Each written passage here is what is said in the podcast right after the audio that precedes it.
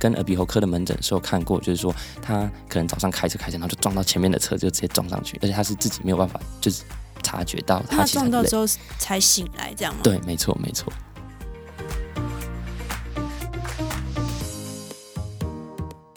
嗨，小一这周聊什么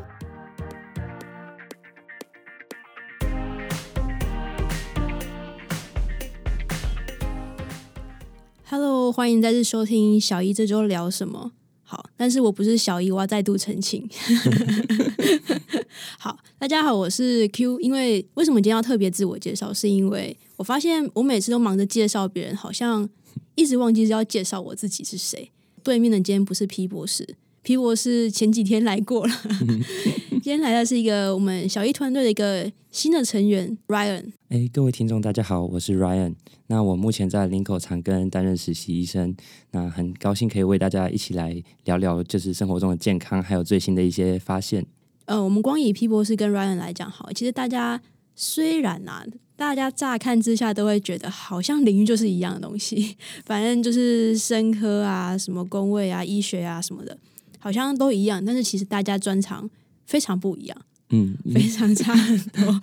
对，你的专长你会比较。嗯，或是你个人兴趣啊，你会归类在哪几个？嗯假设有三个给你选的话，像我自己的话，可能就比较偏向就是医学，因为本身是念医学的。对。那因为自己呃从大学就会玩一些 coding 啊，所以在那个呃很新的这种 AI 医疗啊、线上医疗、智慧医疗这边，我也都很有兴趣，然后也都有在做一些 project 这样。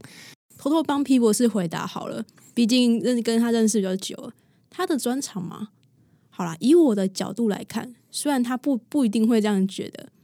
专长第一个的话，他也是会 coding，因为毕竟他是从做统计、数据统计非常厉害。那还有就是微生物方面的，因为他的工作现在工作吧，还蛮大一部分都是跟微生物相的分析有关系。然后，嗯，所以他应该也算会 coding 吧。应该是吧，下次可以让 P 博士自己来见真章。他应该说：“你不要给我乱讲。”还有一个什么啊？他生态学很厉害，生态就是哦，他很喜欢可爱小动物们。呃，他的生态学厉害地方是在于。奇奇怪怪，我不认为可爱的动物，它都会被被它归类在可爱小动物里面。亲缘关系啊，然后他们的演化史什么的，了解，蛮有趣的。只是不会是我觉得是可爱小动物，可能我对可爱小动物有点偏见吧。但是我们今天要聊的这篇，其实因为一直以来都会有一些听众跟我们说，哎，可不可以讲一些跟。日常生活比较息息相关的东西，今天这篇真的应该算更接近大家的生活，也包括接近我自己的生活啦。好，我们就先破题好了。我们今天讲的其实是失眠。哎，不知道你会有失眠的状况吗？嗯，我自己个人是还好，因为我是一个就是非常容易睡的人。就是如果呃没有其他压力情况之下的话，就是一般都会睡满差不多，呃，甚至要睡到中午啊、下午都可以这样子。失眠的话，一般我们大家就会觉得说，好像就是睡不着，或者说睡眠时间很短，就是比平常的更短。但是不是如果变成说睡更多，这样也是不太 OK 的一个状况。嗯，睡很多，因为目前在呃医学上的定义不会有，就是呃就是比如说像失眠或睡眠过多这样。对对。但是可能会有一些像有有些叫做嗜睡症。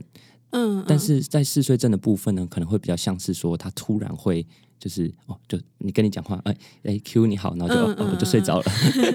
对对对，我之前好像有听说过，就身边有个朋友的朋友的朋友，好像就是真的曾经是这样子。哦，然后就是他不是刻意，但是就是会在课堂上一直睡着。虽然我不知道是不是课堂的问题，但是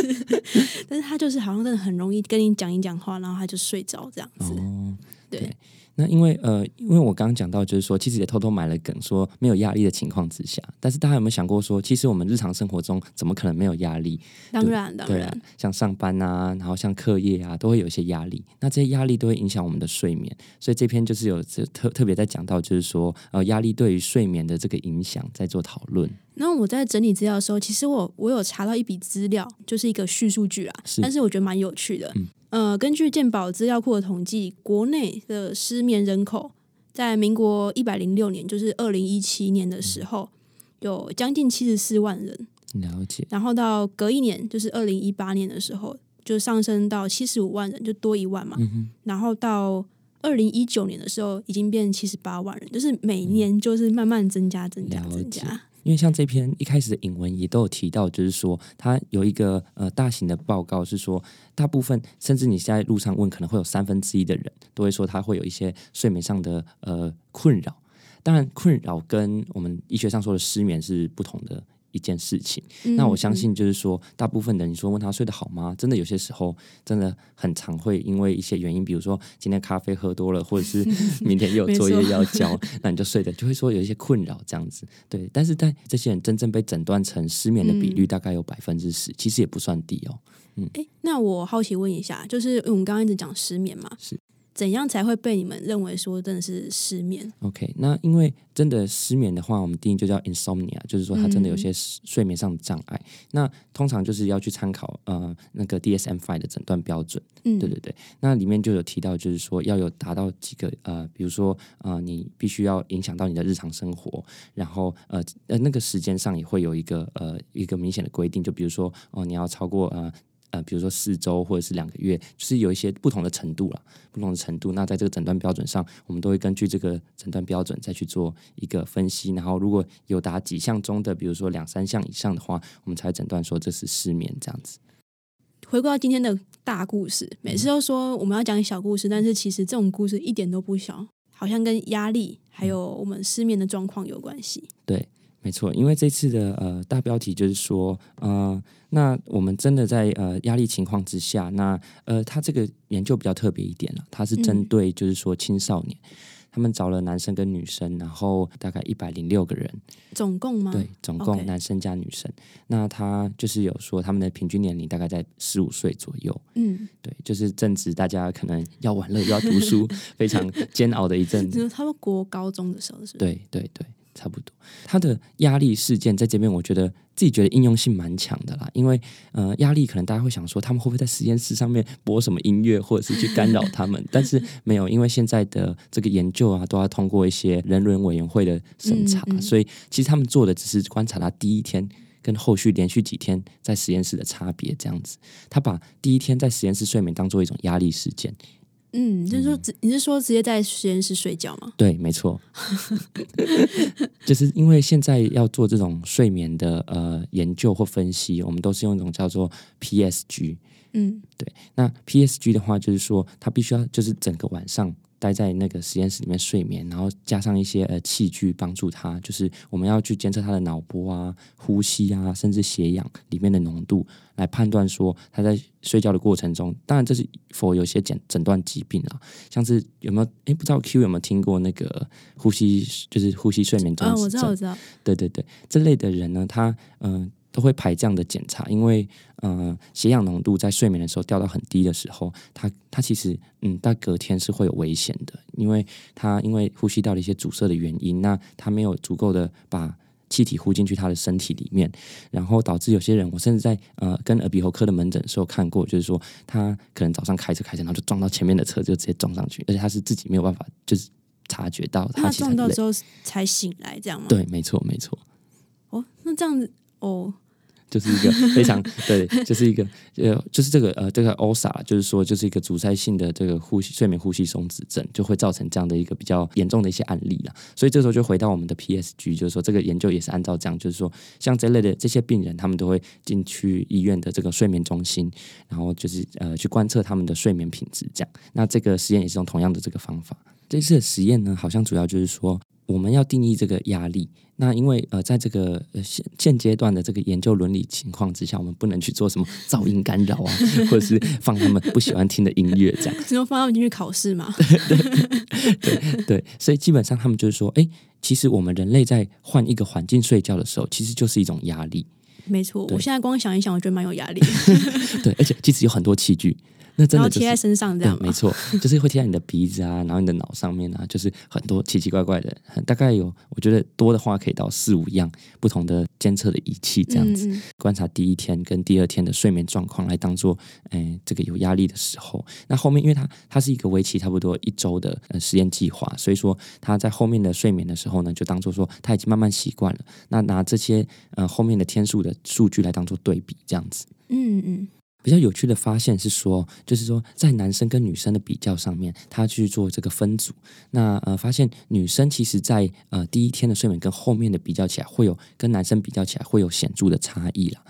所以说，这就告诉我们说，或许就是说，在这种青少年的呃女孩身上，那她们可能就是比较容易因为外在的压力而改变她们的睡眠。所以这个就是可以应用到可能啦，就是以后如果大家有就生了女孩子，嗯嗯或者是其实也有一个很生活化的应用，像是说，哎，那你有没有国中大家出去玩的经验？像 Q，、嗯嗯，对，那我想说，比如说这个地方虽然只做了青少年，但搞不好未来的研究会扩展到成人。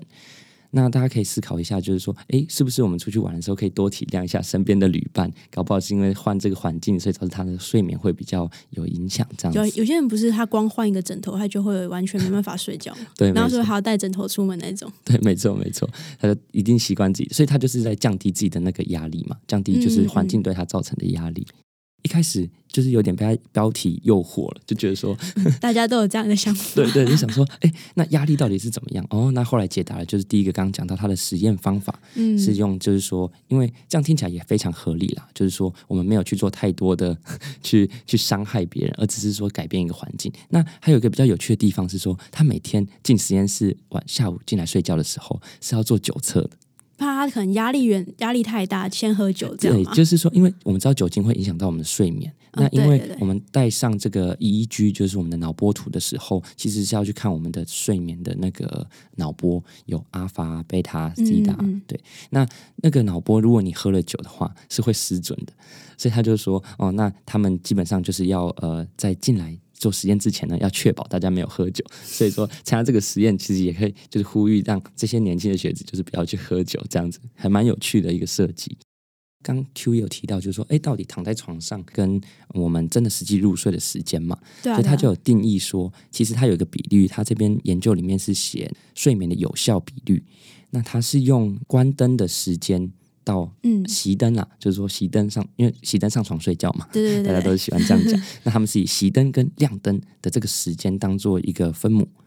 然后实际上就是以他的脑波开始进入睡眠的这段期间来当做分子，然后去当做这个运算。其实它的那个最终的结果，还有包括嗯、呃我们的动眼期，然后还有深层睡眠，就是非动眼期。那我觉得是不是跟他一开始入睡之后比较有影响？那在深层的睡眠里面，是不是比较没有那么多的影响？所以我觉得这个之后可以大家可以做讨论的部分。你是说对于就是压力源有没有对深层深层睡眠造成影响？对，那会不会是它其实只是对，就是一开始睡眠，就是一开始要进入睡眠的时候影响比较大？那如果是这样的话，现在不是有很多这种睡前的放松法，哦，对，比如说像是什么正念睡眠，就正念呃正念减压，对，嗯，或者是说睡前冥想。那我觉得这就会变成一个很有趣的这个变音啦。我们可以在压力源之外再多加这一个，让他们尝试正念放松。会不会就导致说，哎，其实，在前面的部分就可以让他跟平常就是睡眠的品质一样，可以比较不受影响，这样子。哎，那你有听过就是有些人会说，哎，我这个是帮助睡眠的音乐，嗯那种真的有效吗？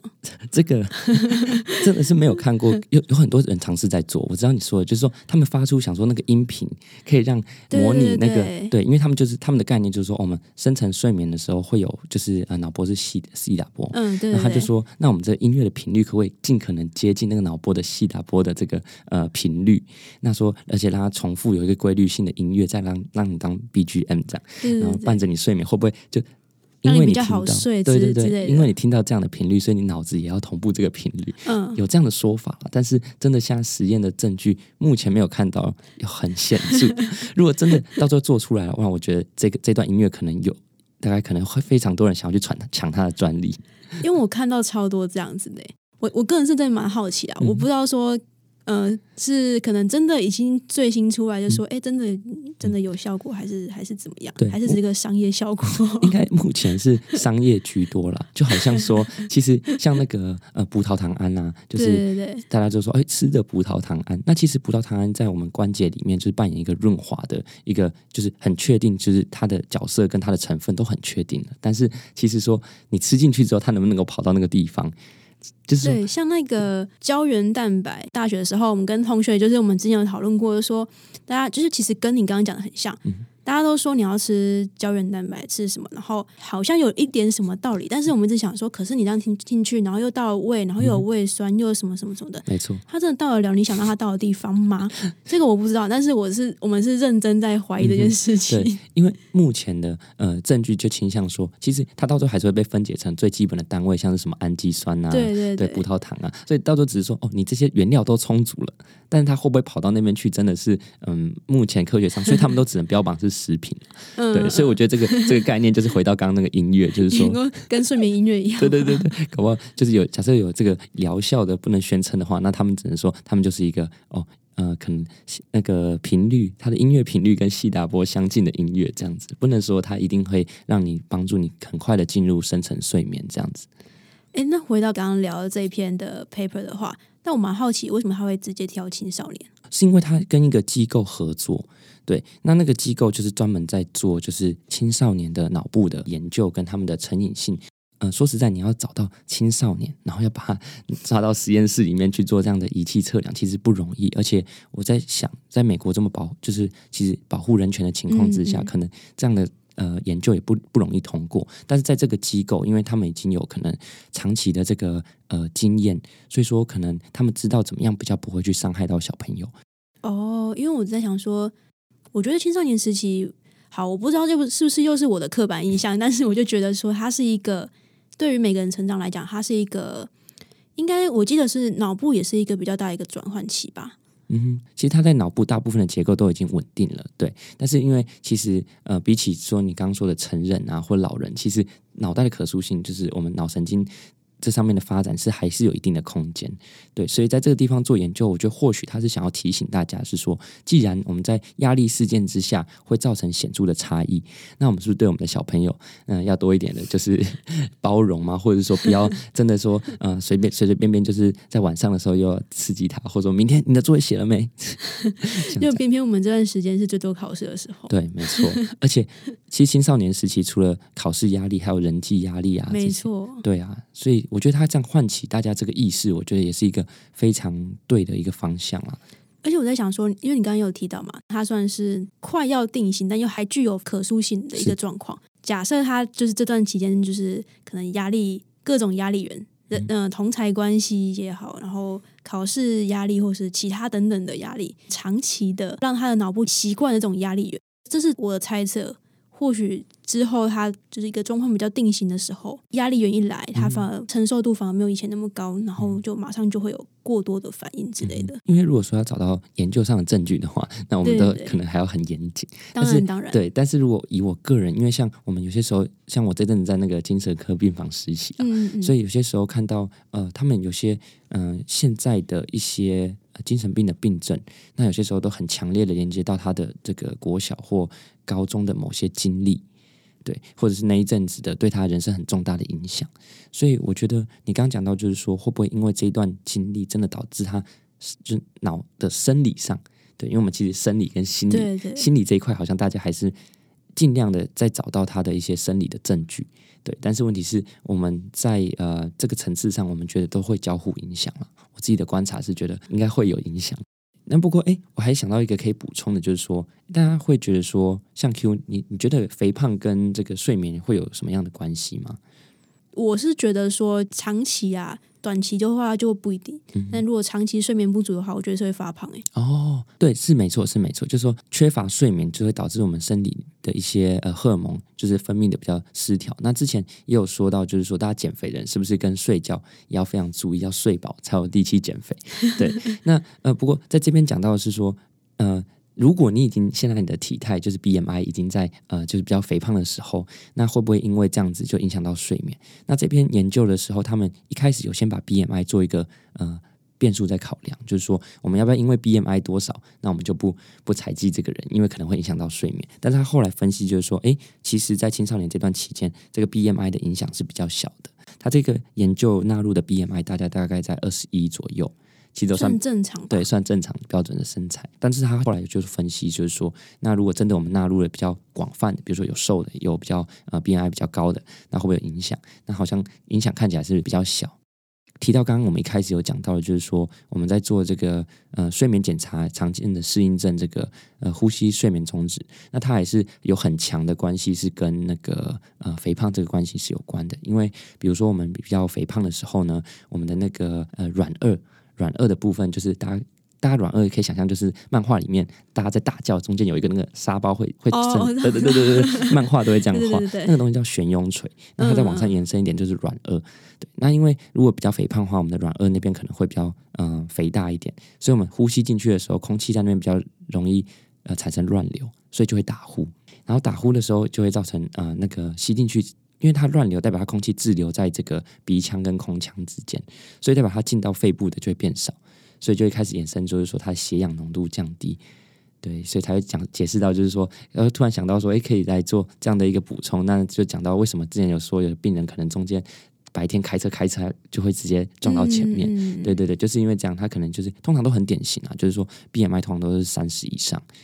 其实我倒是从来没有想过说那个软软腭。跟打呼之间的关系，对，我不知道他们原来是一种亲朋好友的关系。是没错。其实大家可以想想看，就是说你在学猪叫的时候，到底是你鼻子发出声音，还是其实你发现是比较偏，就是那个呃你的鼻腔跟呃就是就是我刚刚讲的那个位置，就是它在震动。其实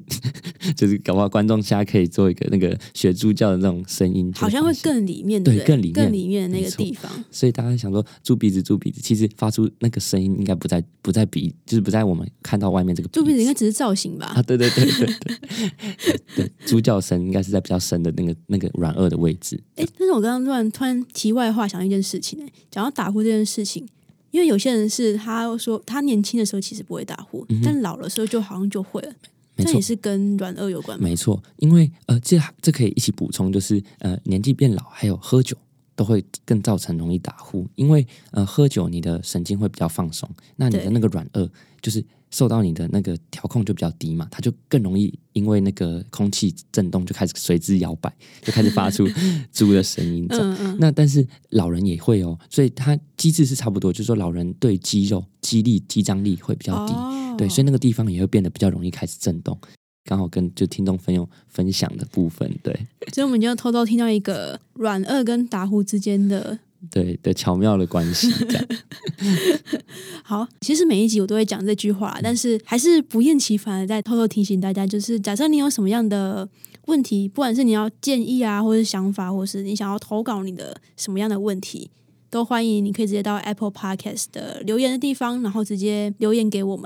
嗯因为那是我们最直接可以看到的地方啦。那也蛮期待，就是说可以看看大家还有什么样不一样的想法、不一样的回馈给我们。嗯那我们就期待之后可以用这样的方式有更多不一样的互动。毕竟我们这不太像 YouTube 一样，可以直接在什么底下留言，然后我还可以回复你什么的。我的回复大部分就可能会在每一集新的一集的开头会特别回复这样子。今天是 Ryan 的初登场。今天初登场就给你结尾，对，嗯，很高兴小一这周聊什么这个节目可以跟大家一起分享这些有关于医学的新知。那就是大家如果喜欢的话，就是给我们五星好评。然后我们小一这周聊什么，下周见，OK，拜拜。拜拜。